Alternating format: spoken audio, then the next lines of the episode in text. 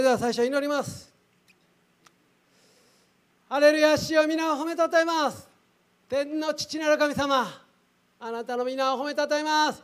イエス様あなたの皆を心から褒めたたえます。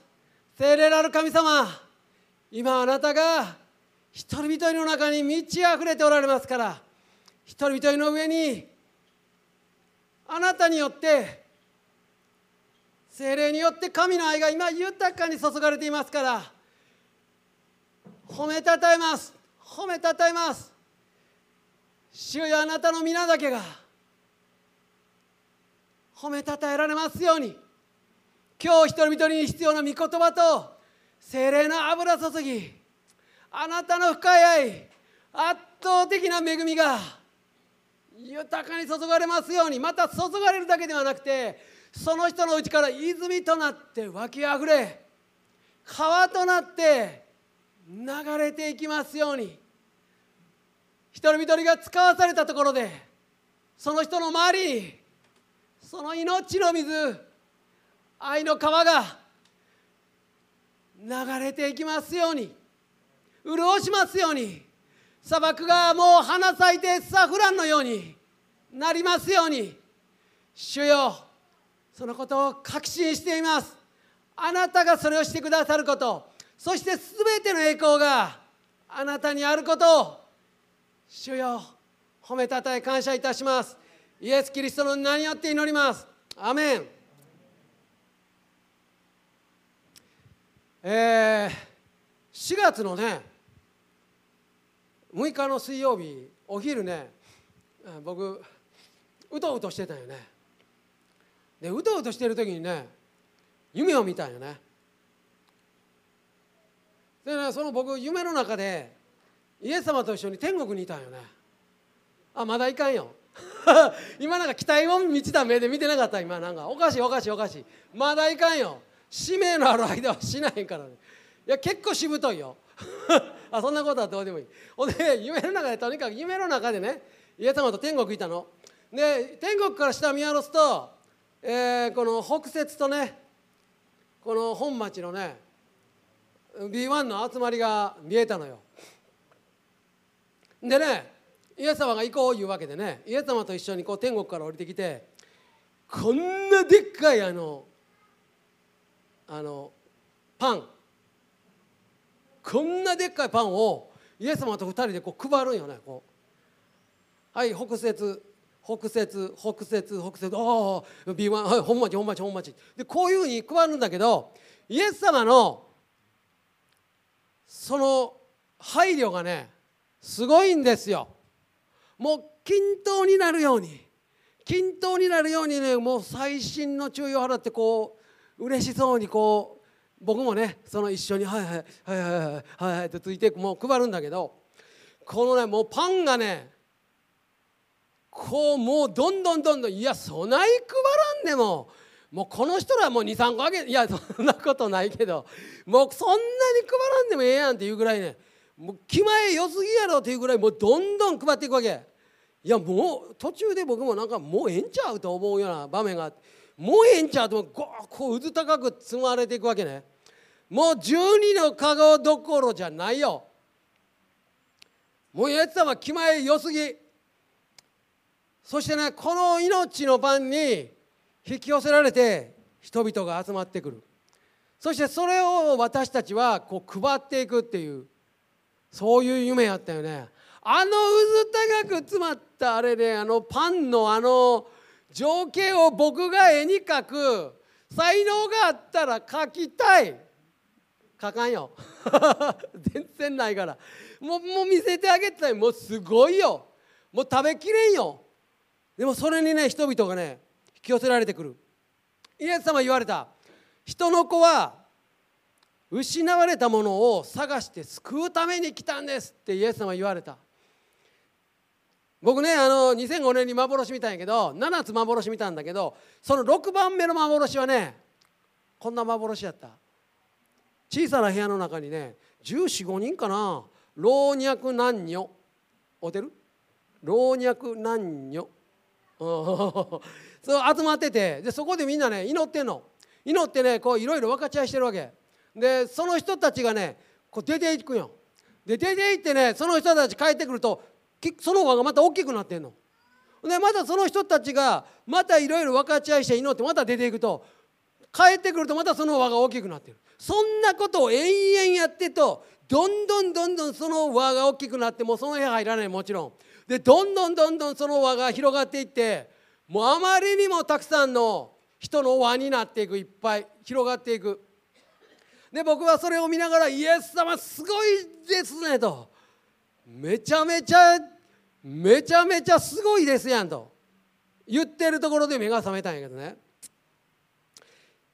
僕はこの人々を通してこの働きを主ご自身がなさるとねあのユースキャンプ見ても本当にそう思ったね。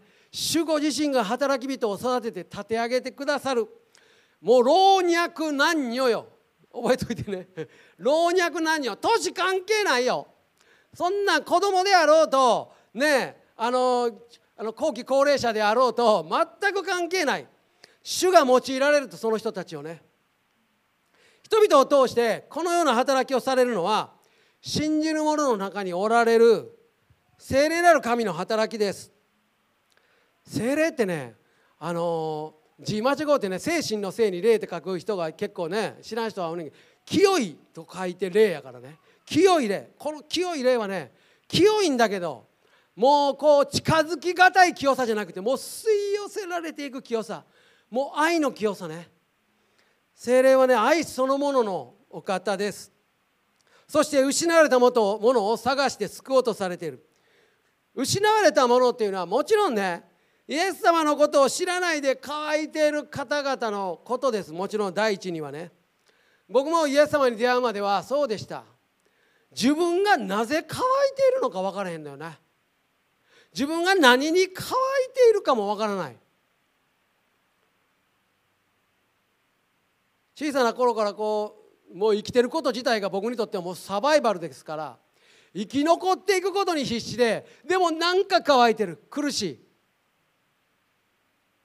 必死。生きていくことに必死。なんで人生こんなに辛いんやろうと。でもその中で何か乾いてる。そういう人たくさんいますよ。イエス様に出会って満たされた時にああこれかと初めて分かった。2つ目の失われた人はいろいろな理由でね教会から離れてしまっている方々ですよね。そして霊的に乾いている。もうこういう方のこと考えるともうもう本当に心が痛みます。そういう人たちのことをイエス様は忘れてないよ。なんとか引き返そうと。いつもいろんな人を使わしたりいろんなことを通して満たそうとしておられる。3つ目は教会の中にいるのに霊的に乾いている方々のことです。教会の中にいる教会の集まりの中にいるけど乾いてる方々いますよ。それも本当にねそういう方々のことを思うと心が痛みます。でもイエス様そういう方々に私たちを通して精霊を通してそういう人に手を伸ばしていきたい。そういう人たちに愛を流したい。と思っておられるんです。もうこれ間違いない。来月6月27日がね楠崎裕二さんが昇天されて天に召されてイエス様のとこ行ってねちょうど2年になります。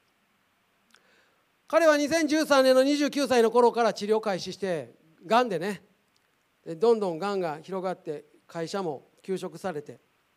2019年のね4月7日あのー、コロナが始まる前のね花見の時にね彼は来てたんよね。このね iPhone が悪いんよね。あのー、この思い出の写真いうのが時々出てくるね勝手に iPhone のこの AI が選んで。もう必ずそのなんかね花見の時にねもうこのユージさんとねあの庄司さんと写った写真が出てくるのよ。もうそれとかね三重に行った時の写真とか出てくるのよ。それが出てきたらねもう祈らないではいられない。その花見の時にもいろいろお話ししました。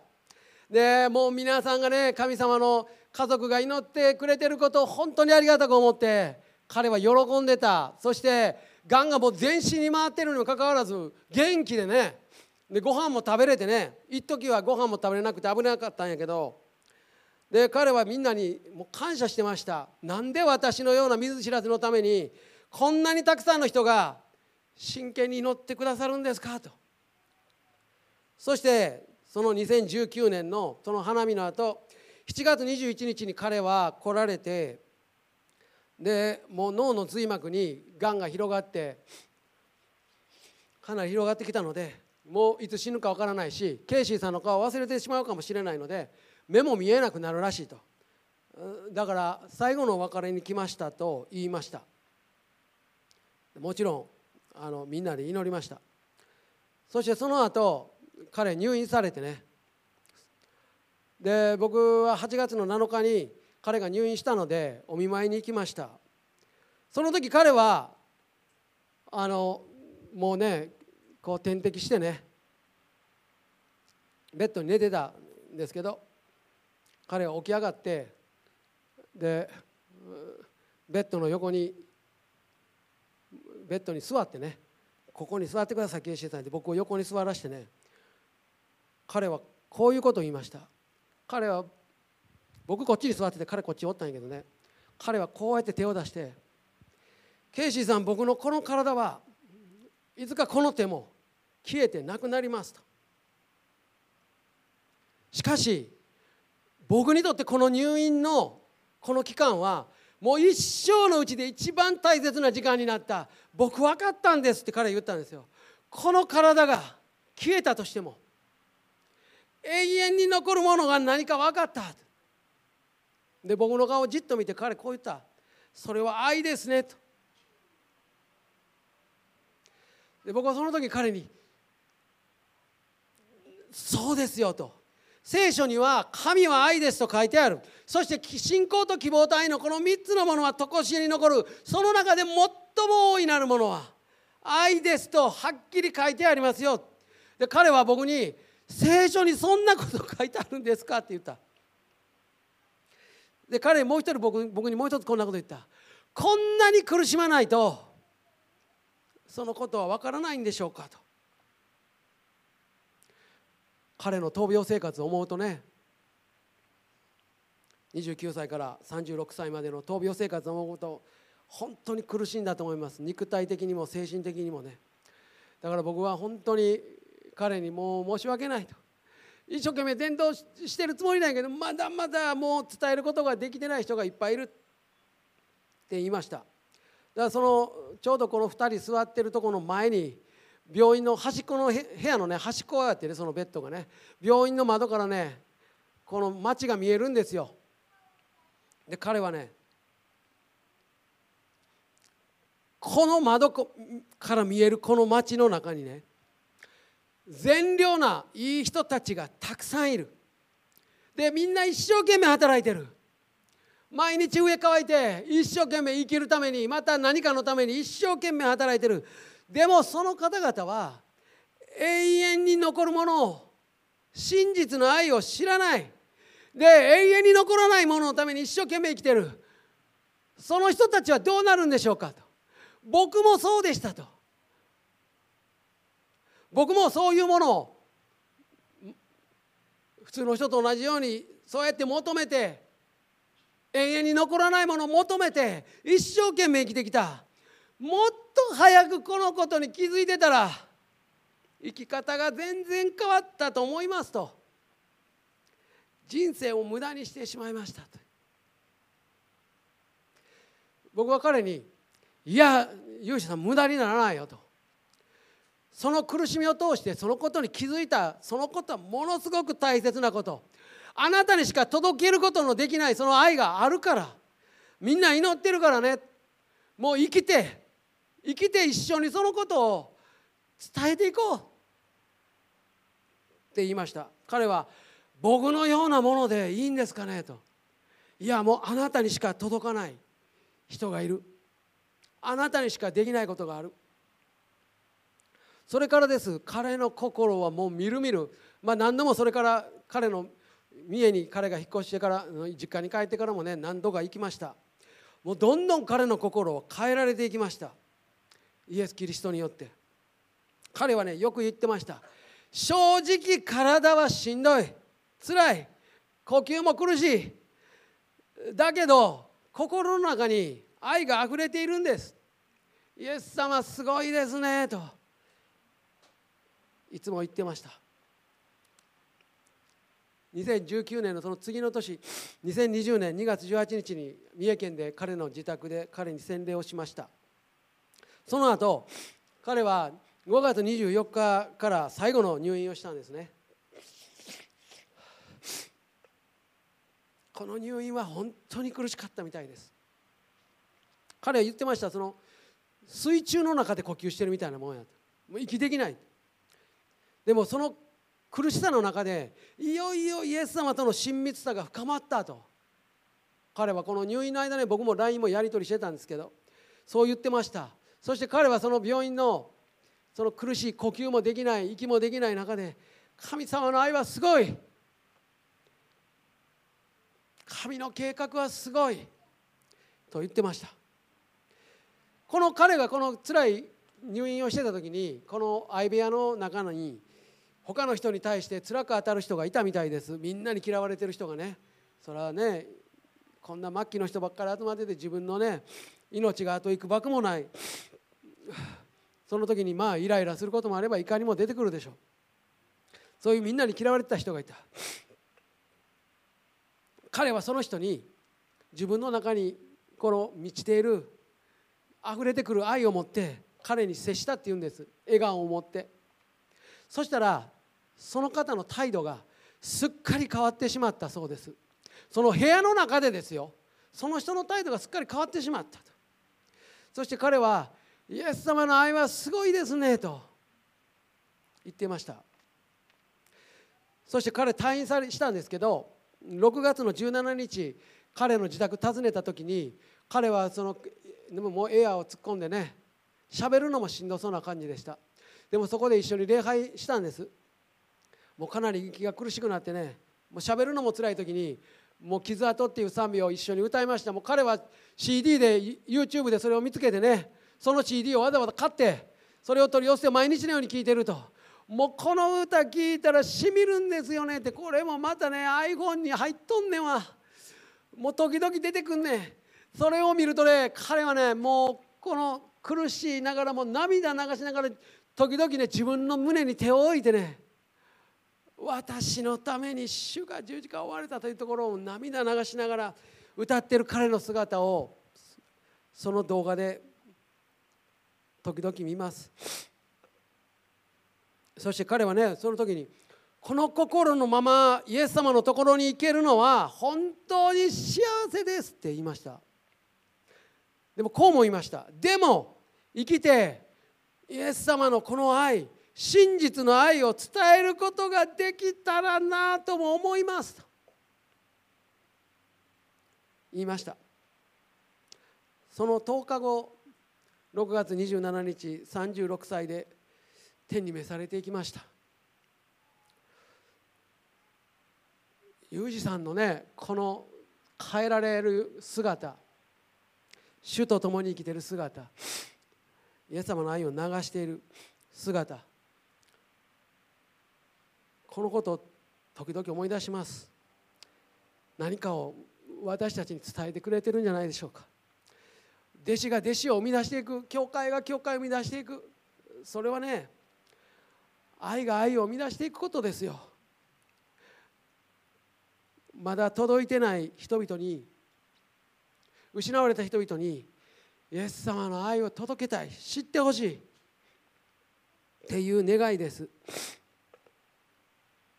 僕はね今もありありと思い出します。病室のベッドでね裕二さんと2人で腰掛けて窓から見たあの街のね景色がね僕は忘れられないです。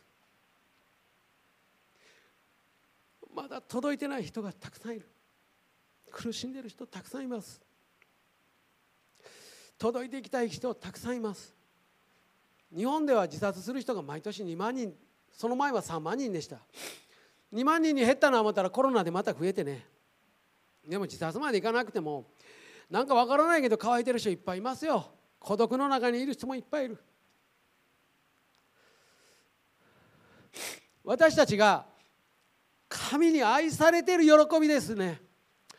もう喜びに満ち溢れてるっていう話が先ほどありましたけど神様に愛されてる喜びです。もうその喜びに満たされて神を愛し人を愛する喜びです。もうそれ愛の喜びなんですよ。愛することができる喜び。もちろん愛されてる喜び。その愛を私たちが実生活の現場でね表して証しして伝えていきたい。それを流していきたい。それをさせてくださるのが私たちのうちにおられる聖霊なる神です。私たちを励まして慰めて力づけて知恵を与えて導きを与えて愛をあふれさせて流してくださるのは聖霊なる神様です。私たちはどこにいても何をしていても病院のねあの苦しい中でも真実の愛をイエス様を伝えることをできる。献身するっていうのは牧師や宣教師や伝道師だけのものではないですよね。全てのクリスチャンは本来自分を捧げてクリスチャンになった時にキリストの弟子になって自分を捧げたんですよ。そして光と闇が最も激しい戦いを繰り広げている最前線は私たちが生きている日常生活の現場です。職場であり学校であり家庭です。あなたが生きているその場所です。そこで神様の愛が勝利していく必要がある。そこで神様の愛が表されていく必要がある。そこで神様の愛に触れられる人が出てくる必要があるんです。私たちはそこにね使わされてる。この三位一体の神様ね天の父なる神様イエス様そして聖霊なる神様の中に私たちは信じているものは入れられて一つにされて精霊に満たされてそして使わされていくわけですよね。御言葉全然いかへんな。ちょっと出してくれる。ちょっとだけ言ってもうすぐ祈るねんもう今日は。ちょっとだけね。精霊があなたこのあったっけ？精霊があなた方の上に臨む時そう。だから証人ですよ。イエス様の素晴らしさを流す証人なんです。それは精霊によらなければその愛をまた喜び平安。もうなんやこれはというなんでこの人こんな大変な中にあるのになんでそんな喜んでねなんでそんな愛を流してねというようなそれが証です。単なる言葉だけでもなく単なる行為だけでもなくもう存在がねそしてある時は言葉によってある時は行為によってある時は笑顔によってそういう証人ですよね。イエス様が今も生きておられる私のうちに生きておられるという証ですよ。証拠ですよ。そしてローマ書の14章17節には神の国は精霊による義と平和と喜びだからですと。義ですよ。義はもう正しいとか正しくないとかそういう意味というよりは神様との恵みが圧倒的に注がれるそれを受け取って神様に愛と信頼によってこの関係がしっかりできている状態のことを義という。それを私たちは十字架によって与えられた。でそこにはもちろん平安がある。平和がある。この平安っていうのは単に心の平安とかその程度のもんじゃない。コップの中に水をどんどん入れていったら溢れてるでしょ。溢れて外に流れ出すでしょ。そういう神様の恵み祝福がもう溢れて溢れて止まらないもう流れ出している状態です。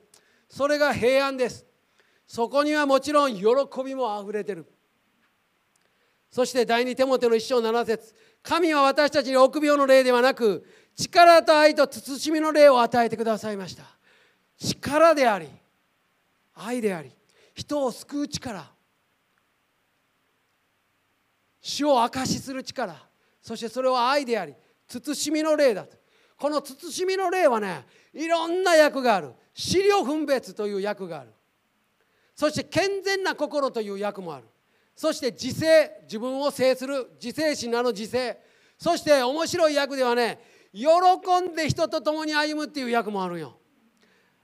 素晴らしいね。この慎みの例は精霊が与えら精霊が与えてくださる資料分別健全な心を持って自制するべきところは自制しながら喜んで人と共に歩んでいく心ですよ。そういう心を精霊が慎みの霊が与えてくださるということですね。そしてガラテヤ書の5章22節は精霊の実は愛喜び平安寛容親切善意誠実入和自制です。このようなものに反対する立法はありません。僕は17歳の時に精霊満たされた時にびっくりしたのは喜び喜びというその実態というか喜びそのものがこここ何にもないところ僕のような何にもないところにもこの喜びそのものが存在しているということですよ。僕たち喜び言うたら「わあ試験通った嬉しい」お金っていっぱい儲かった嬉しい。何かがあった嬉しい。わあ婚約式が嬉しい。いやいじってんのちゃうよ。いろいろあるやんこう嬉しい言うの。それ何かが叶えられて嬉しい。それはわかるよ。でも僕みたいに死にたいと思ってもうぐわーって苦しい言うてる中に喜びが溢れてくるって何それ。愛が溢れてくるって何？あの時に僕は自分が愛されてるっていうことをものすごい知った。もう親にも愛されてない。もう誰にも愛されてない。もう俺なんか孤独やと思ってる自分の心に愛されてる。俺はイエス様に俺みたいなものが愛されてるっていうもう喜びと愛が溢れてくる。平安が溢れてくる。そのもの愛そのもの喜びそのもの平安そのものが存在してるんよね。そんなもんこの世に存在してるなんて誰も知らんよ。どんな境遇にあってもどこにいても何をしててもどんな苦しい中にあっても愛とか喜びと平安が存在して自分の中から溢れてくる。それは精霊によるものやね。もう考えられない。もうこの世が絶対与えることのできないもの。賛美チームお願いします。今日はもうねもうもうもうそのもうもう死のもの言うな。言ってるけど言ってるけど言ってるけどね。とにかく精霊を求めましょうよ。イエス様を求めましょう。天の父なる神様を求めましょう。せっかく与えてくださるって言ってるんですよ。みんな何のために一生懸命もううち飼ってたけど犬や猫でも愛を求めてるでしょ。言わんや人間を言わんや人間は愛なしでは生きられへん。時々愛なんかいらん愛なんかで食われへん愛なんかいらんねんって言ってる人おるかもしれんけどそういう人が一番愛を必要としてるよ。愛と喜びと平安精霊によるそういう湧きあふれるもの本当の救い。愛する喜び愛される喜びそれを無条件でイエス様が全部してくださってもう十字架で全ての罪も傷も何もかもマイナスを全部片付けてイエス様が身代わりになって死んでそれをあなたにどうぞどうぞ上乾くものは誰でもここの命の水に来て飲みなさいと。どうぞ受け取ってくださいと無償で与えてくださる与えてくださる言うねんからありがとうございます。それ受け取ります。私もその無条件の愛喜び平安。命欲しいです。イエス様与えてくださいあなたが十字架で開いてくださった無条件に与えてくださるその道。私もそこに歩んでいきたい。私にも与えてください。ともう。素直に求めて祈ったらいいんじゃないでしょうか。難しいことわからんでも与えてください。主よ精霊を与えてください。イエス様あなたが私のうちに進んでください。俺はできるよ。これは祈れる。今から賛美しながら祈りと賛美と感謝の中でイエスは求めましょう。精霊を求めましょう。祈っていきましょう。イエス様あなたを求めます。